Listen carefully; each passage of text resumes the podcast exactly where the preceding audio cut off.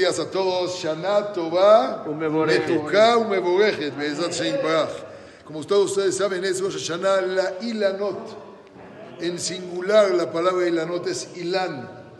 Ilan suma la palabra 91, que es el nombre de Hashem escrito y el nombre de Hashem leído, combinado.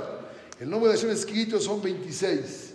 El, el leído son 65, juntos 91. Lo mismo que la palabra amén.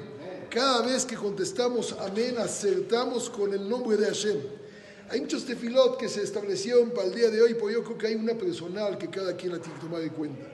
Hacer tefilá por el ilán, por el árbol personal de cada quien. ¿Cuál es el árbol? El árbol tiene raíces, tiene troncos, tiene ramas, etc. Nosotros en algunos árboles somos los troncos, en algunos somos las raíces.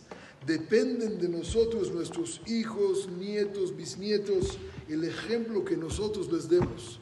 Hagamos tefilá, que todos los árboles y todos los frutos que salgan de todos los presentes, se reproduzcan en el camino adecuado de la Torah y que nos den siempre satisfacción. Mazal Tov. Amén.